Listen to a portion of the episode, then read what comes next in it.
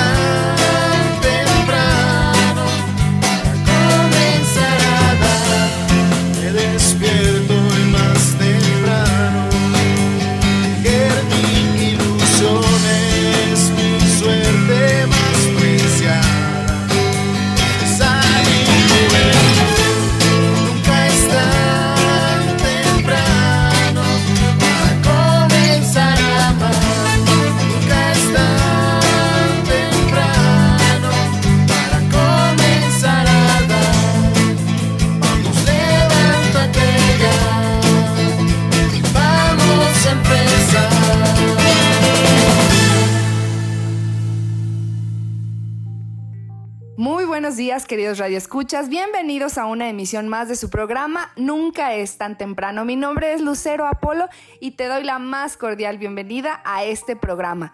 Ya cumplimos casi 16 años de transmisión gracias a ti. Y estamos iniciando una nueva campaña donde queremos saber qué esperas en este nuevo año. Así que llámanos, escríbenos un WhatsApp. Nuestro teléfono es el 444-242-5644. Queremos escucharte, queremos saber qué es lo que quieres escuchar en este programa de Nunca es tan temprano. Y bueno, queridos escuchas, estamos iniciando mes, ya es la segunda semana de inicio de clases de nuestros niños, esperamos que les esté yendo de maravilla y también pues en este mes de septiembre es mes de el testamento, por ejemplo, y relacionado a este tema, fíjense que el día de hoy vamos a hablar acerca de el duelo anticipado. ¿Ustedes saben lo que es? ¿Saben de qué se trata? Bueno, pues quédense con nosotros porque el día de hoy se encuentra nuestra tanatóloga de, de, cabecera, Anabel Gil Rodríguez, quien nos va a explicar precisamente este tema del duelo anticipado. Buenos días, Anabel. Hola, ¿qué tal, Lucero? Muy buenos días. Gracias por la invitación nuevamente a este, a este maravilloso programa. Pues sí, vamos a estar platicando hoy acerca de, del duelo anticipado, ¿cómo ves? Muy bien, Anabel. Pero yo me gustaría iniciar pues muchos saben lo que es, pero resumiendo, ¿qué es el duelo? Ok, el duelo es esta reacción que tenemos ante una pérdida significativa, ya sea la muerte de un ser querido o la pérdida de la salud o la pérdida de algo físico o simbólico. La elaboración de, esta, de este duelo pues depende mucho de, del tiempo y del trabajo que realicemos eh, emocionalmente. Cambia mucho nuestro ciclo de vida pero es un proceso que necesitamos trabajar para poder llegar a tener una vida eh, con calidad y trabajar este duelo de una manera sana nos va a permitir tener pues este sentido de vida donde, donde llegamos a esa resignificación, donde llegamos a transformar todo el dolor que nos, que nos provoca la pérdida, los trabajamos y lo resignificamos en amor, ¿no? Muy bien, Anabel. Y bueno, recuérdanos, ya hemos hablado de esta parte, pero a lo mejor tenemos un radio escucha que no, no ha estado con nosotros a lo largo de estos programas. ¿Cuáles serían las etapas del duelo brevemente?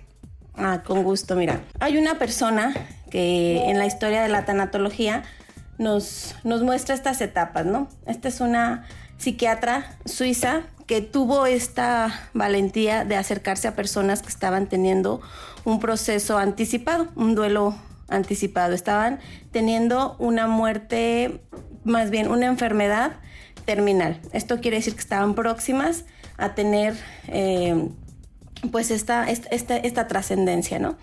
Y ella nos explica acerca de las etapas o de las fases por las cuales nosotros atravesamos cuando nos enfrentamos a esta situación. La primera de ellas es la etapa de la negación, donde en el momento en el que nosotros recibimos la noticia, donde nos avisan que ya sea que nuestro ser querido falleció o que tenemos alguna enfermedad, inconscientemente empezamos a negar el hecho.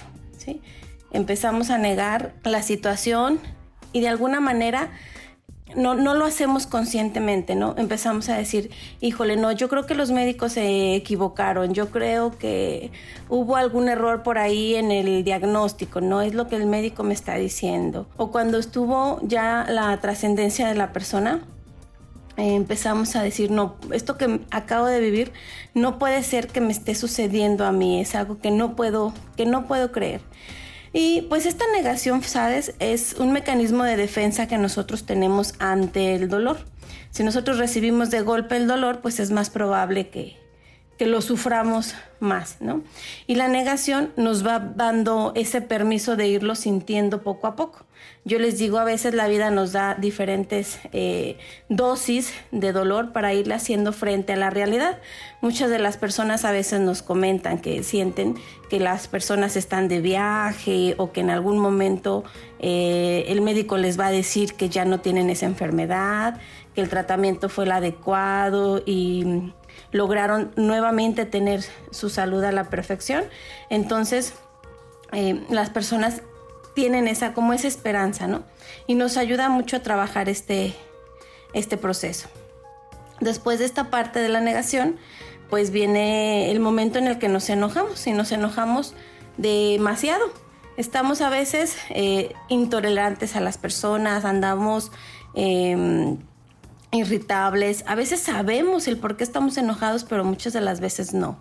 Simplemente es una emoción que, traemos y inclusive a veces nos dicen, híjole, pues no sé, ni siquiera yo sé cómo, cómo estoy y ni siquiera yo misma me, me aguanto. No sé ni qué es lo que quiero, no sé lo que es lo que, lo que necesito en este momento. Simplemente ando em, intolerable, ¿no?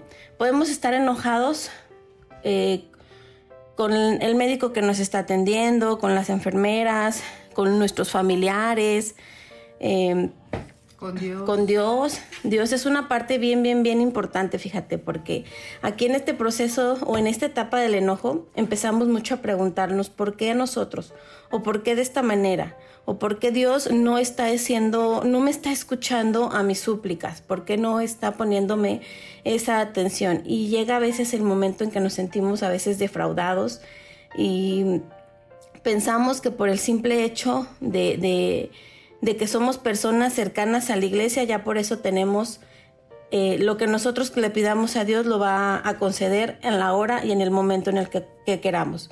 Y sin embargo, pues no es, no es algo que, que tengamos esta seguridad. Y si bien a bien, el proceso del duelo es un proceso de adaptarte a una nueva realidad, por lo tanto necesitamos estos momentos, estas emociones de estar enojados, de estar triste, de esta negación que nos ayuda a nuestro propio, a nuestro propio crecimiento. Y pues bueno, en esta parte del enojo, Diosito a veces es el que más eh, se la lleva. Nos enojamos con Él porque nos quitó a nuestro ser querido, porque pensamos que Él nos mandó la enfermedad y, pues no es, no es así. A veces pensamos en un Dios castigador, en un Dios que, mm, nos pone pruebas, etcétera, más que en un Dios misericordioso, en un Dios lleno de amor, ¿no? Y pues después de esta, de esta etapa del, del enojo, perdón, sigue esta etapa de la tristeza, de la depresión, donde es sí una tristeza muy, muy, muy profunda. Eh, su sintomatología pues es muy, muy similar a una depresión clínica donde tenemos este llanto incontrolable, donde apenas empezamos a hablar de la situación y ya tenemos este nudo en la garganta, donde nos duele el cuerpo, nos duele la cabeza, tenemos ganas de hacer absolutamente nada, ni siquiera nos levantamos de, la cama, ni siquiera tenemos ganas inclusive de tener nuestra higiene personal, de bañarnos, lavarnos los dientes, le perdemos el sentido de vida a todo lo que hacemos, ¿no? Y empezamos a decir, pues es que ya para qué, si ya, si ya me voy a morir o ya no tengo a la persona a la cual era mi motivo de vida, ¿no? Empezamos a ver qué tan codependientes éramos de, de, las personas o de la, o de la, de las situaciones que, que, eran anteriormente pues nuestro motivo, nuestro motivo de vida, ¿no? Después de esta etapa de la, de la tristeza, de la depresión, pues viene una etapa de negociación, donde empezamos a asimilar un poquito más el hecho de la situación, empezamos a hacer esa negociación con la vida. Cuando estamos en esta parte del duelo anticipado, esta negociación la hacemos con Dios, cuando empezamos a pedirle a cambio de que Él me devuelva la salud mía o de mi ser querido, ¿no? yo le ofrezco tantas misas, este, pero por favor devuélvele la salud, devuélveme a mí mi salud o, hago tal peregrinación o hago tal obra de caridad y empezamos a hacer estas negociaciones, ¿no? Eh, antes de, de mm, hacer esta negociación necesitamos a veces un poco aprender a agradecer. Si nosotros hacemos esta negociación desde el agradecimiento, cambia muchísimo y aceleramos más nuestro proceso de duelo, que cuando lo empezamos a ver en un dame y te doy. Ahí cuando es un dame y te doy, pues es un condicionamiento que nosotros estamos poniendo. Cuando lo empezamos a ver desde la gratitud, pues empezamos a ver también lo bendecidos que somos, ¿no? Y es un, proceso más fácil de, de aceptar. Y pues todo esto es llegar a la aceptación, llegar eh, a esta resignificación de lo que yo estoy sintiendo. ¿no? Dice Víctor Frank que cuando uno le pone sentido a lo que está sufriendo, deja de ser sufrimiento y simplemente se convierte en crecimiento. Cuando nosotros dejamos de sufrir para crecer, es porque ya estamos resignificando esta situación que estamos viviendo. Si mi ser querido ya falleció, pues bueno, voy a recolocar en mi corazón a ese ser querido y voy a tomar la decisión de vivir, eh, de vivir bonito, de vivir en honor a esa persona, agradeciendo todo lo que compartí, lo que viví con él, con ella. Recoloco todas esas cosas en mi corazón y me dispongo a tener una vida bien vivida, les digo yo, es una manera hermosa de honrar a las personas. ¿no? Y cuando hacemos esta eh, resignificación en el proceso de duelo anticipado, es cuando ya nos damos la oportunidad de aceptar que nuestra vida está terminando, que si tengo algún pendiente que dejar, pues entonces eh, lo resuelvo.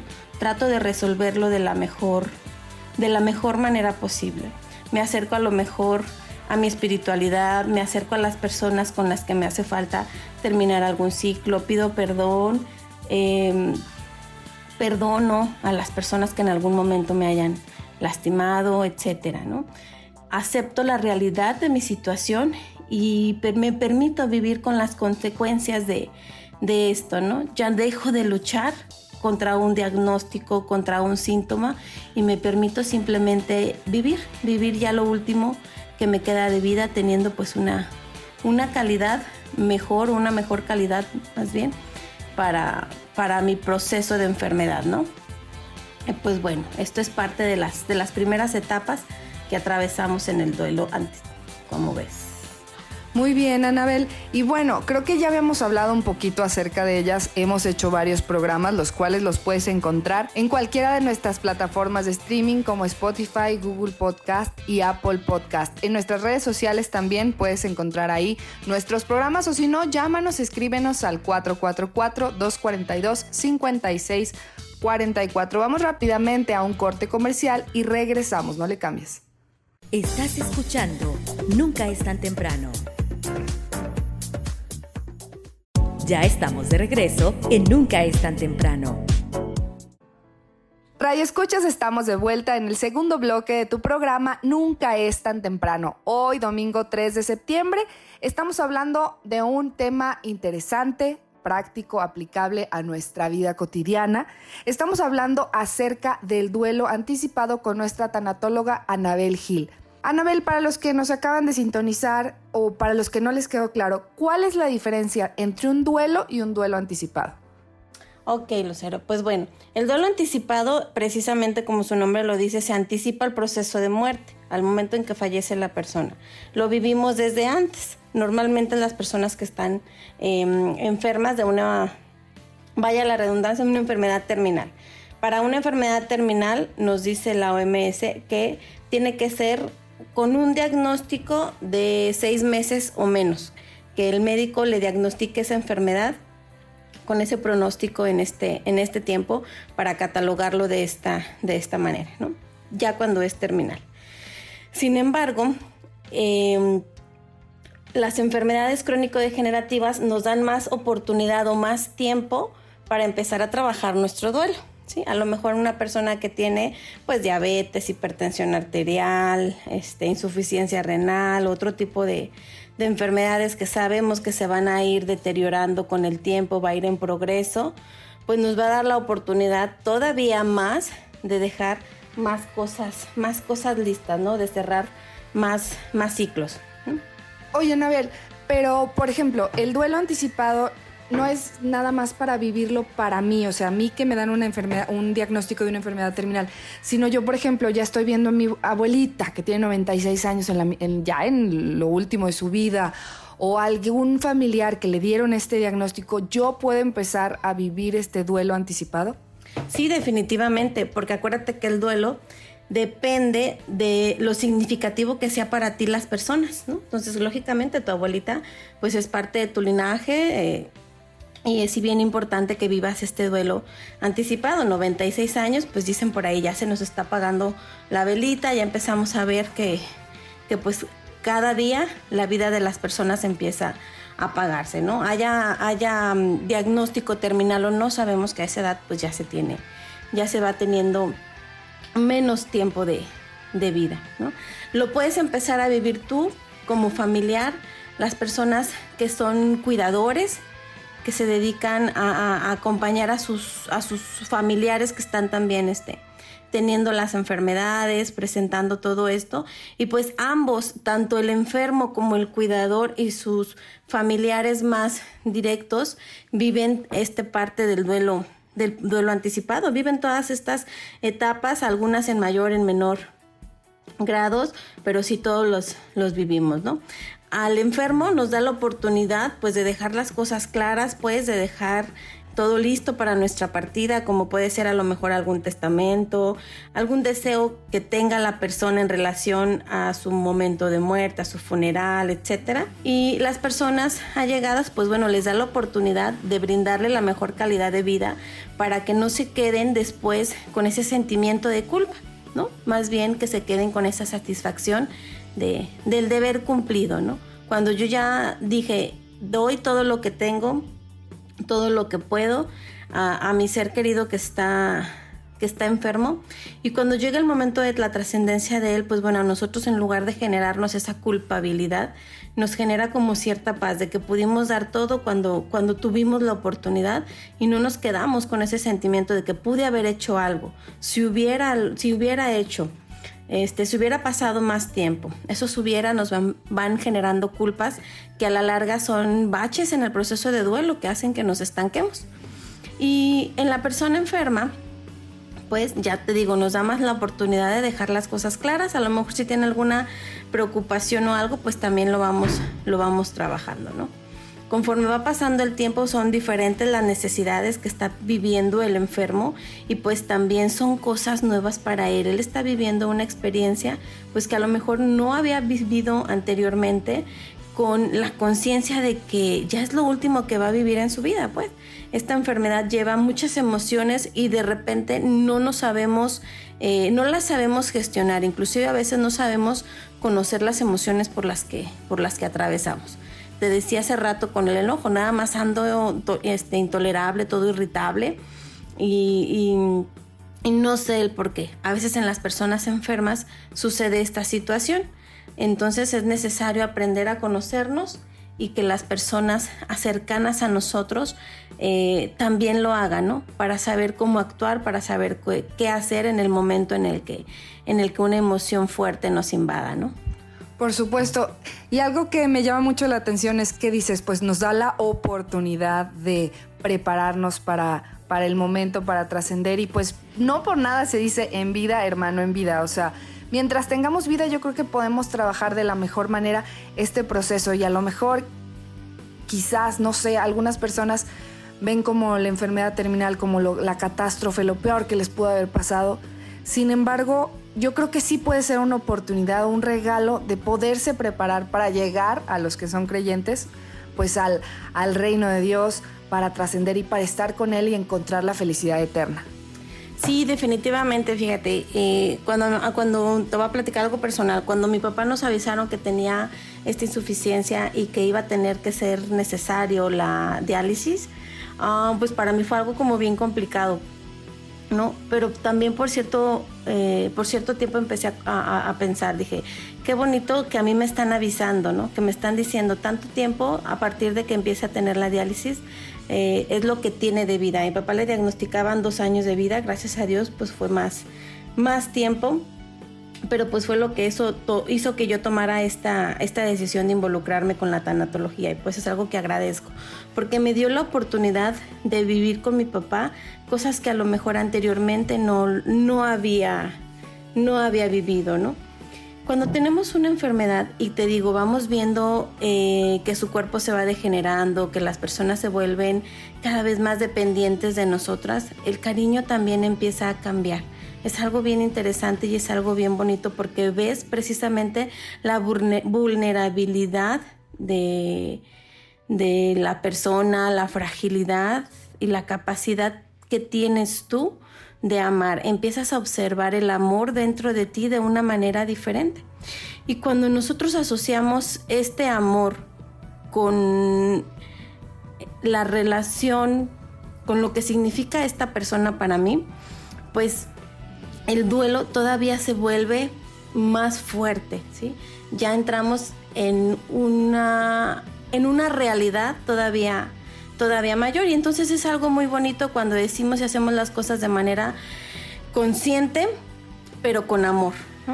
Porque a veces hacemos las cosas conscientes, pero ni, no le ponemos ese cariño necesario o ese amor necesario. Más bien lo hacemos porque a lo mejor la persona necesita el cuidado, porque a lo mejor eh, tiene que tomar ese medicamento, porque a lo mejor le prohibieron la, la comida. ¿Qué quiero decir con esto? Hay muchas personas que, por ejemplo, tienen que someterse a alguna dieta que a lo mejor no estaban acostumbrados en su vida y eso va a ayudarles a que la enfermedad no las ataque por completo, ¿no? Cuando, cuando tenemos esta situación que tenemos que seguir reglas, si lo hacemos de manera consciente, con amor, pues bueno, va a ser más fácil que le expliquemos al paciente que es, digamos, por su bien. Pero cuando no, es algo que hacemos de manera obligatoria. Y cuando lo hacemos algo de manera obligatoria, no nos gusta y es más difícil de aceptar.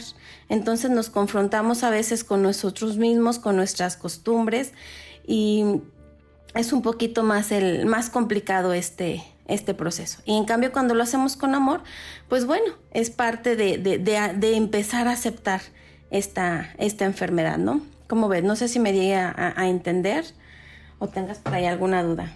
Sí, Anabel, yo creo que sí entendemos muy bien, o sea, el hacerlo con amor, yo creo que ahí va a estar la diferencia. Y mi pregunta es, por ejemplo, tú en tu experiencia como tanatóloga con tus pacientes, ¿qué es de lo que más se arrepiente la gente o que tú les dirías, mira, con base en esto, yo creo que tienes que trabajar que en esto y en esto y en esto para poder tener una buena muerte? ¿Qué es lo que más mis pacientes se, se arrepienten? Fíjate, es de no haber pasado tiempo. ¿sí? De no haber pasado tiempo con mis seres queridos. Y para esto yo te voy a proponer que hagamos un, un ejercicio. ¿sí? En este momento, trae a tu, a tu mente a la persona que tú más amas. ¿sí? Además de ti, la persona más importante para ti, en este momento tráela a tu mente. ¿no? Y crea en tu cabeza un escenario catastrófico donde te están diciendo que esta persona ha tenido un accidente y que ha fallecido.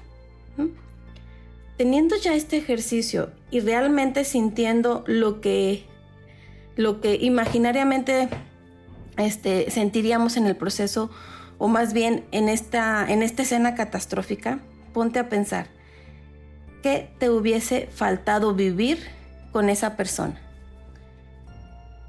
Y ahí tú te vas a dar cuenta todo lo que te falta actualmente por hacer con esa persona a la que tú amas. ¿sí? A final de cuentas, ¿sabes? El objetivo del duelo anticipado también pues es dejar estas cosas listas, ¿no? Dejar un buen legado a las personas que están cerca de nosotros. Y la pregunta aquí sería esa, ¿cuál es el legado que nosotros vamos a dejar a quienes nos aman también? Entonces, aquí pues estas dos preguntas nos pueden ayudar muchísimo a saber qué, qué hacer ahora en este presente que nosotros estamos teniendo, ¿no? ¿Qué fue lo que me faltó hacer con esa persona que traje a mi mente, que yo amo con todo mi corazón.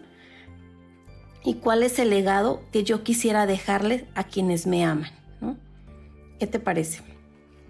Me parece muy fuerte, Anabel, pero yo creo que es muy útil. Es muy útil porque, pues nada como imaginarnos qué es lo que pudiera pasar, qué es lo que me faltó y pues hacerlo, porque mientras uno tenga vida, mientras uno, Dios nos presta, por eso el presente se llama presente, porque es un regalo y mientras tengamos este regalo de la vida, yo creo que siempre podemos hacer algo. Y por ejemplo, Anabel, en el caso de las personas que a lo mejor tienen un diagnóstico de demencia senil y yo me estoy preparando para ese momento como familiar, como, como familiar, ¿cómo poder vivir ese tiempo? Pues si la realidad actual no me permite hacer lo que a mí me gustaría hacer. Ok, Lucero, pues mira, cuando ya tenemos el diagnóstico de una enfermedad senil, de un Alzheimer ya avanzado, ya bien diagnosticado y nosotros tenemos esta enfermedad ya, ya en puerta, ya así literal con nosotros, pues lo que le empezamos a otorgar al enfermo son los cuidados al final de la vida, ¿no? Le empezamos a proporcionar estos cuidados al final de la vida. Pueden ser em, desde empezar a informarnos nosotros con cuidados paliativos o nosotros mismos brindárselos. ¿Cuáles son estos cuidados? pues bueno, vamos a hablar ampliamente, pero te lo voy a resumir poquito. Es empezarle a dar a la persona ese confort físico, esas necesidades em, que, tú, pudieras saber que ella tiene, tener, eh, que deje listos sus asuntos espirituales, eh, cosas prácticas, ¿sí? ¿Para qué? Para que tú no te quedes con esa sensación de que pudiste haber hecho algo más y no lo hiciste. A lo mejor tu ser querido ya no te va a responder de la misma manera en la cual te respondía anteriormente cuando estaba sano y que tú hubieses querido que te respondiera a este dolor que tú estás sintiendo. Sin embargo, sí puedes hacer algo porque su calidad de vida sea buena. Y cuando llegue el momento de partir, el momento de trascender no te quede este sentimiento de culpa. Entonces, brindarle lo mejor que puedes en el momento eh, que estás teniendo y viviendo desde la enfermedad la vida. Al final de cuentas es decirle sí a la vida bajo cualquier circunstancia y esto es inclusive en los últimos momentos de vida. ¿no? Entonces, pues así está la situación. Por supuesto, Anabel, y es que hay que vivir así como tú dices, hay que vivir bien hasta el último día, hasta el último momento, hasta el último segundo de nuestras vidas. Y bueno, escuchas ustedes qué opinan. Les recuerdo nuestro teléfono en cabina para que se comuniquen con nosotros. Es el 444-242-5644. Vamos rápidamente un corte comercial y regresamos. No le cambies. Estás escuchando Nunca es tan temprano. Ya estamos de regreso en Nunca es tan temprano. Radio Escuchas, estamos ya en el tercer bloque de tu programa Nunca es tan temprano. Gracias a todos los que nos han llamado en este interesante tema. Si apenas nos sintonizas, te recuerdo que estamos hablando acerca del duelo anticipado con nuestra tanatóloga Anabel Gil. Y Anabel, en el bloque pasado, ya al final de la entrevista, nos comentabas acerca de los cuidados al final de la vida. ¿Podrías ampliar un poquito más acerca de este tema? Claro, fíjate, es algo bien interesante. Los cuidados al final de la vida se proporcionan a personas que están teniendo ya esta situación de enfermedad terminal, ¿no? Sabemos que ya su tiempo está por terminar en este mundo terrenal y pues es una parte esencial que tenemos que tener con ellos, ¿no? Los cuidados que, se, que, les van a ayudar a ellos a reconfortarse. Están en, en ellos ya están muriendo, entonces necesitan sentirse reconfortados. El objetivo de, presar, o de, ofrecerles estos em, cuidados es de ayudarles a paliar un poquito los posibles sufrimientos que puedan tener, ya sea tanto físicos como mentales como espirituales, ¿no? Entonces, es aliviar esta parte de su sufrimiento para convertirlo en una aceptación y que la persona pueda terminar su ciclo de la mejor eh, manera posible, con una mejor calidad de vida, respetando el tiempo, respetando el tiempo que está teniendo. Y cuando la persona empieza a sentirse apoyada, eh, en nosotros se nos queda esa satisfacción, pues del deber cumplido, ¿no? Probablemente eh, las personas que están teniendo esta, esta situación tengan como muchas dudas sobre qué es lo que va a pasar, de qué manera puedo brindarle ese confort a lo mejor que la persona necesita, qué tengo que hacer. qué me gustaría, qué le gustaría a la persona eh, hacer, porque al final de la vida, como puede estar la persona consciente, como no lo puede estar, entonces no, no lo sabemos, ¿no? Aquí nos ayudamos a lo mejor con algunos cuidados paliativos, hay personas, hay médicos, hay enfermeras que se dedican exclusivamente a eso, a dar los últimos cuidados médicos al final de la vida. Pero nosotros como familiares de una persona enferma, pues significa otra cosa, porque somos los que estamos viviendo con el enfermo las 24 horas del día. Es algo desgastante, es algo cansado, tanto físico como emocional, porque estamos viendo sufrir a nuestro ser querido, estamos viendo como poco a poco su vida se nos está o se les está acabando, ¿no? Entonces, es importante, eh, uno, brindarles ese confort, cubrir todas las necesidades eh, físicas, fisiológicas que las personas tengan, las cuestiones de higiene, de una cama confortable, de una habitación limpia, de tener compañía, de, que la persona pueda encargarse, vaya, de, de darle al, al enfermo esta tranquilidad, ¿no? Sobre todo esto, esta tranquilidad. Cuando las personas están agitadas, están preocupadas, eh, médicamente se complican más las situaciones. Entonces nosotros podemos brindarle esta tranquilidad a través de estos, de estos cuidados. Entonces pues vamos, vamos teniendo, además del confort físico, pues son las necesidades, digamos, mentales y emocionales. Preguntarle si la persona está consciente cuáles son aquellas cosas que le preocupan.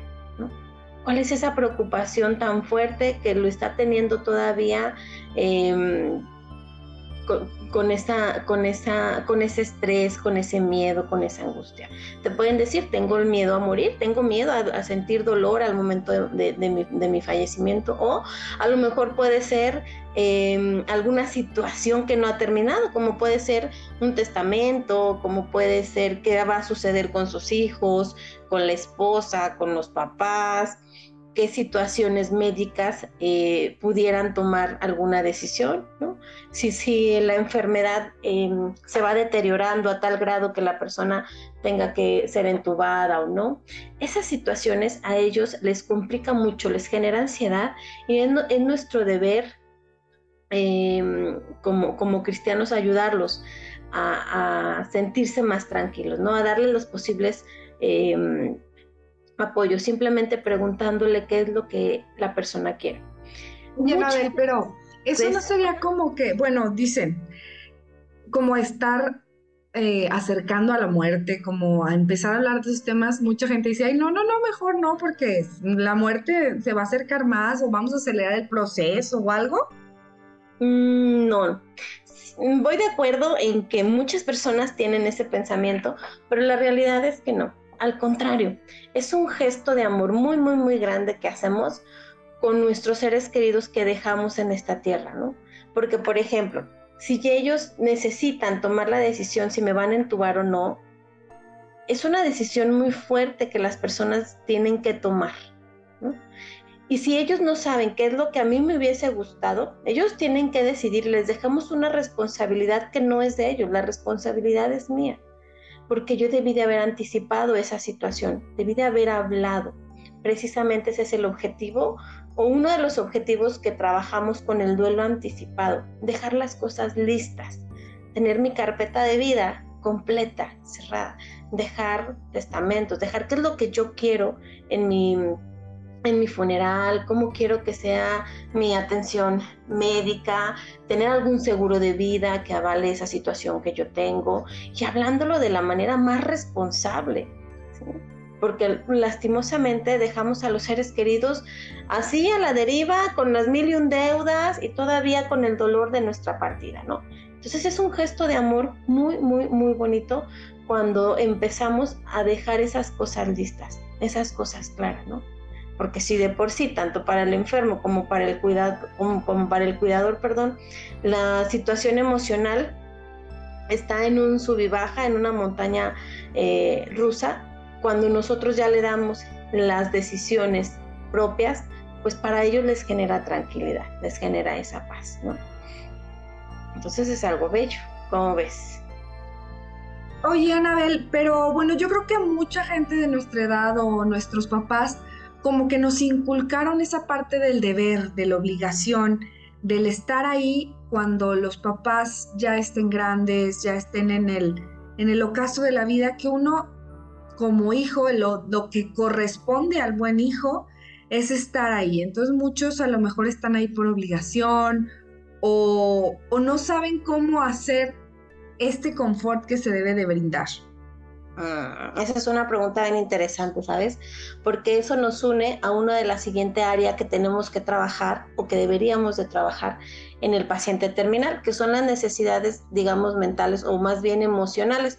Cuando nosotros hacemos esta conexión emocional con mi ser querido que está enfermo, pues probablemente eh, o, o muchas de las veces hacemos esta conexión, pero no desde el amor, la hacemos como tú lo dijiste, desde la obligación, desde lo que tengo que hacer.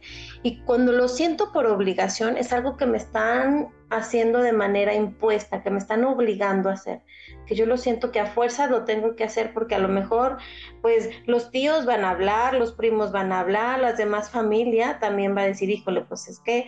Eh, lo, lo van a juzgar, ¿no? Entonces, más que hacer contacto con el amor, hace contacto con ese dolor. Y cuando una persona ayuda a otro desde el dolor, lo que se genera es más sufrimiento. Por eso muchas personas em, optan por, no conectar desde, desde el amor. Em, ¿a, qué, a, qué, voy con esto? Hay una diferencia muy grande entre amar a las personas y sentir esa, em, digamos, lástima con ellos. Cuando yo tengo lástima, hago esa conexión con la tristeza y con el miedo. El sufrimiento me va a generar esta, esta tristeza muy, muy, muy profunda. Y aquí viene em, el miedo a qué, va, qué es lo que va a suceder, cómo lo voy a enfrentar, qué es lo que va a pasar.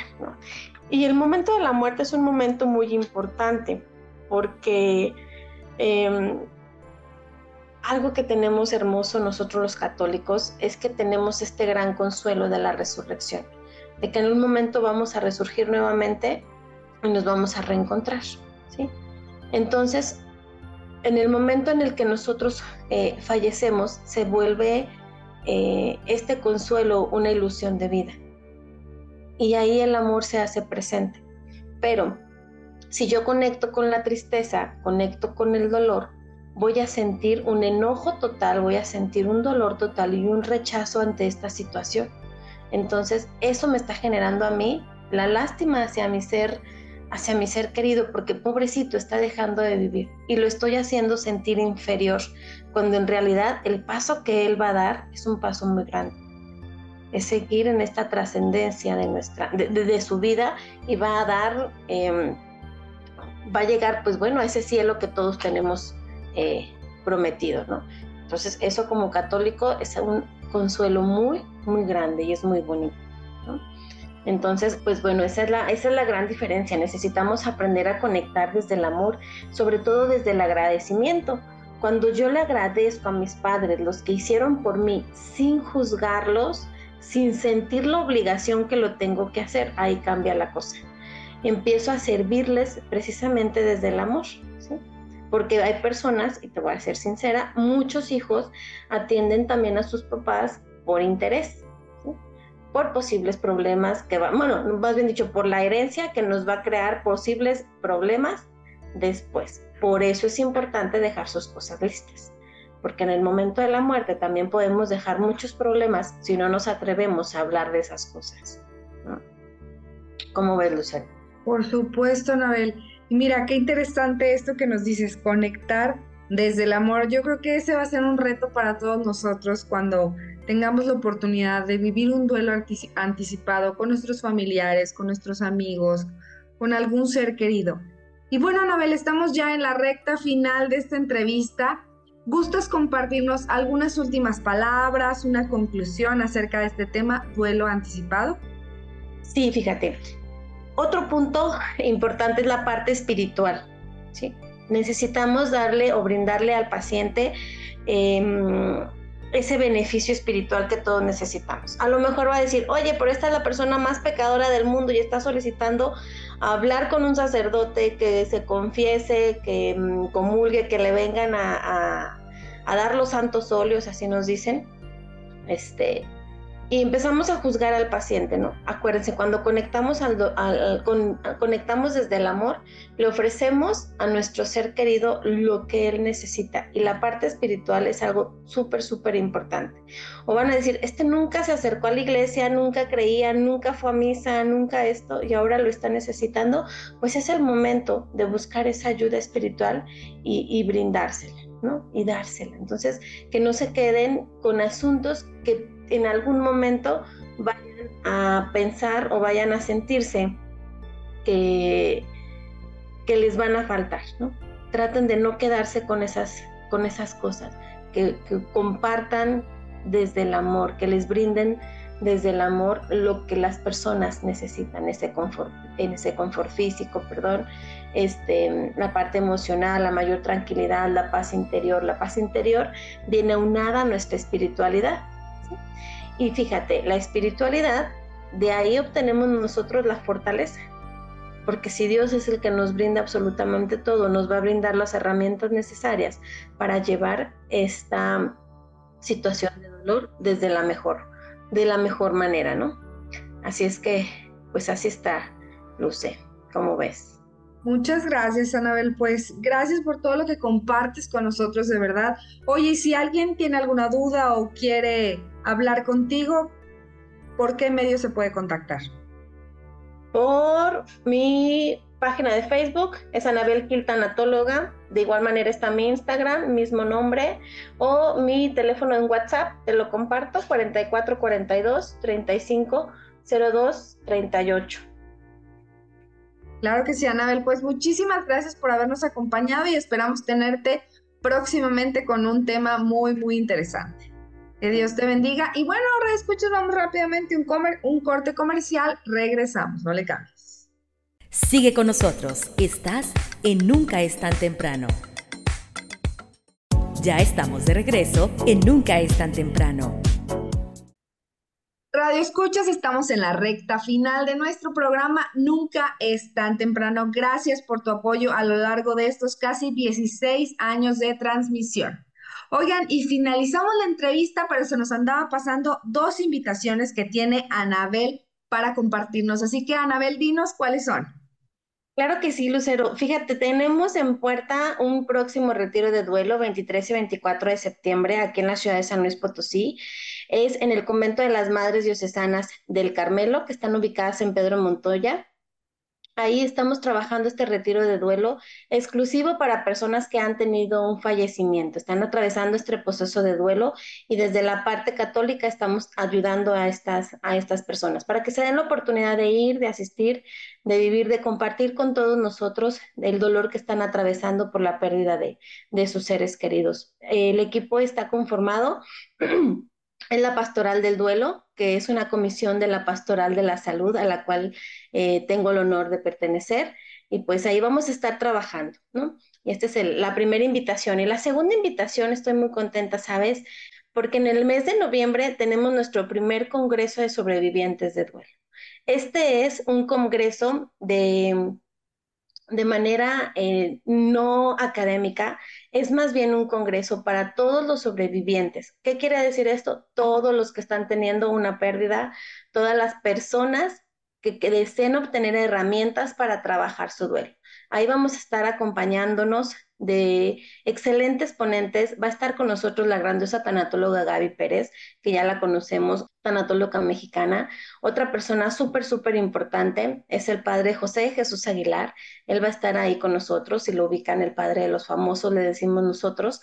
Y él es tanatólogo también y nos va a estar compartiendo una conferencia maravillosa que se llama El enojo con Dios cuando tengo ese fallecimiento de, la ser, de, mi ser querido, ¿no? Va a ser algo maravilloso.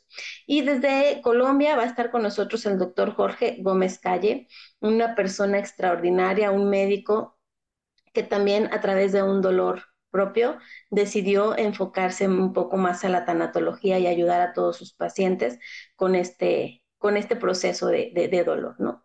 Estas dos actividades pues son para mí un honor que, que me puedan acompañar, que puedan estar, estar ahí. Para ambas, eh, mi teléfono es el mismo, 4442-350238, para que me soliciten la información adecuada y yo con todo el cariño del mundo se las hago llegar, ¿vale? Muchísimas gracias, Lucero. Por supuesto, Anabel, así que no se lo pierdan y si les queda alguna duda, visiten nuestras redes sociales o llámenos. Estamos a sus órdenes. Y bueno, hoy es domingo, hoy es Día del Señor, así que vamos a escuchar nuestro melodrama evangélico que dice luces, micrófonos y acción.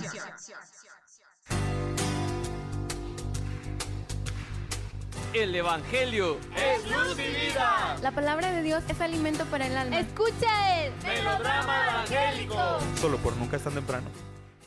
Del Santo Evangelio según San Mateo, capítulo 16, versículos 21 al 27. Que el Padre de nuestro Señor Jesucristo ilumine nuestras mentes para que podamos comprender cuál es la esperanza que nos da su llamamiento. En aquel tiempo comenzó Jesús a anunciar a sus discípulos que tenía que ir a Jerusalén para padecer allí mucho de parte de los ancianos, de los sumos sacerdotes y de los escribas, que tenía que ser condenado a muerte y resucitar al tercer día. Pedro se lo llevó aparte y trató de disuadirlo diciéndole, No lo permita Dios, Señor, eso no te puede suceder a ti. Pero Jesús se volvió a Pedro y le dijo, Apártate de mí, Satanás, y no intentes hacerme tropezar en mi camino, porque tu modo de pensar no es el de Dios, sino el de los hombres. Luego Jesús dijo a sus discípulos, El que quiera venir conmigo, que renuncie a sí mismo, que tome su cruz y me siga, pues el que quiera salvar su vida, la perderá, pero el que pierda su vida por mí, la encontrará. ¿De qué le sirve a uno ganar el mundo entero si pierde su vida? ¿Y qué podrá dar uno a cambio para recobrarla? Porque el Hijo del Hombre ha de venir rodeado de la gloria de su Padre, en compañía de sus ángeles, y entonces le dará a cada uno lo que merecen sus obras. Para nuestra reflexión. 3 de septiembre del año 2023, vigésimo segundo domingo del tiempo ordinario. El Evangelio está tomado de San Mateo, capítulo 16, versos del 21 al 27. Dios ha diseñado un plan de redención y Jesús lo sabe, y sabe que para eso Él ha venido, ha sido enviado al mundo. Con frecuencia el hombre no conoce este plan, y cuando se le revela no lo entiende. En términos de la comunicación actual diríamos que el hombre está como en otro canal, y de esto se vale el enemigo para distraerlo y utilizarlo. ¿Quién lo dijera? también a los que están más cerca de Dios o se supone que lo están, sus colaboradores más cercanos, a fin de frustrar el plan de Dios. Por esto, Jesús tiene también la responsabilidad de preparar a sus discípulos. El Evangelio dice que comenzó a anunciarles que tenía que padecer. Es el primero de varios anuncios de su pasión. Aquí lo hace justo después de que el Espíritu de Dios ha dicho por medio de Pedro que Jesús es el Hijo de Dios. A este anuncio glorioso de ser el Hijo de Dios, Jesús une también el de siervo doliente ya anunciado por el profeta Isaías. Esta es la pedagogía divina, la manera en que Jesús prepara a sus discípulos sobre el camino de la salvación, el misterio pascual, de la pasión a la gloria, de la muerte a la vida, la salvación eterna por medio de la cruz. Tenía que ir a Jerusalén. Como decimos, no hay de otra. Esto es parte del plan de Dios. Pedro en este momento no lo entiende. Él conoce a un Jesús poderoso en obras y palabras.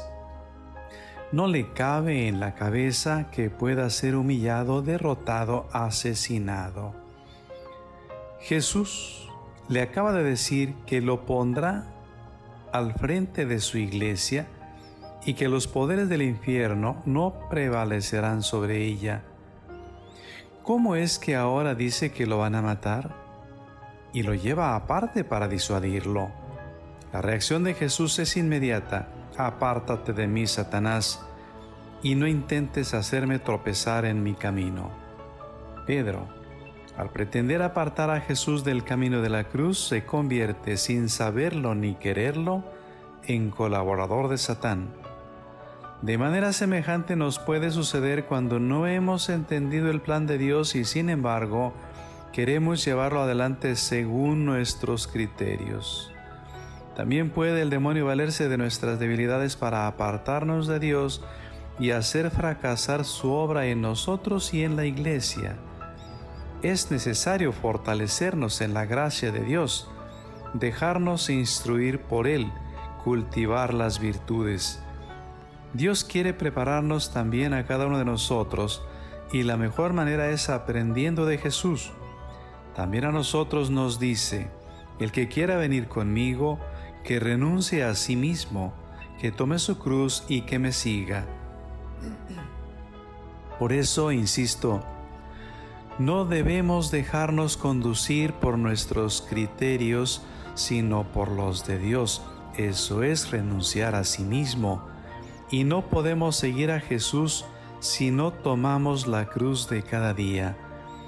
En el libro Ante el altar le pregunta Concepción Cabrera a Jesús, ¿por qué no hay muchos santos? Y la respuesta es, porque no aman la cruz.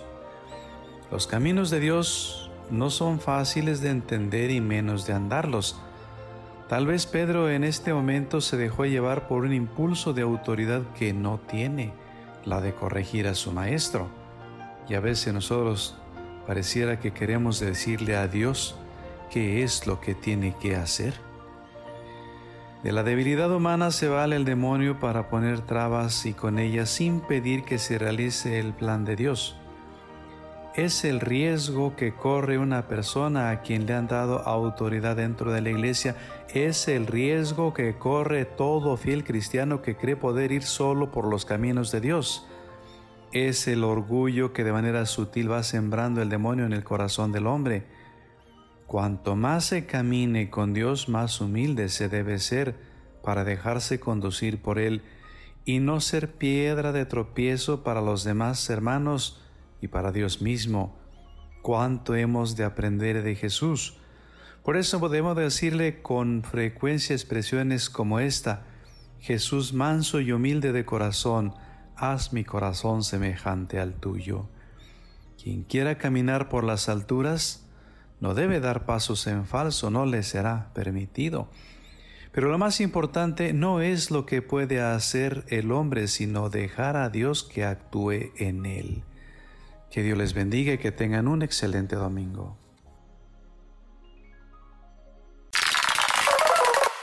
Agradecemos enormemente al ingeniero David por la producción de este melodrama evangélico y al sacerdote Margarito de la Torre por su comentario. Radio Escuchas, pues a iniciar la segunda semana de clases de la mejor manera, que tengan un maravilloso domingo y una excelente semana. Que Dios los bendiga. Yo soy Lucero Apolo y nos escuchamos el próximo domingo con un interesante tema. Hasta la próxima. Los radioescuchas a sintonizar el próximo domingo. Este es tu programa Nunca es tan temprano.